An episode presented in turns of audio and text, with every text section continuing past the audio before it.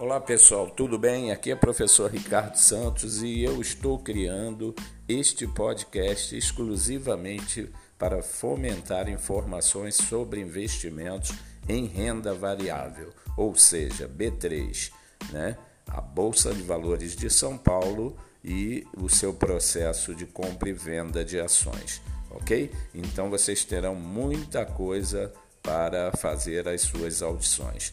Não deixe de nos seguir aí e qualquer dúvida, escreva. Um grande abraço e aproveitem.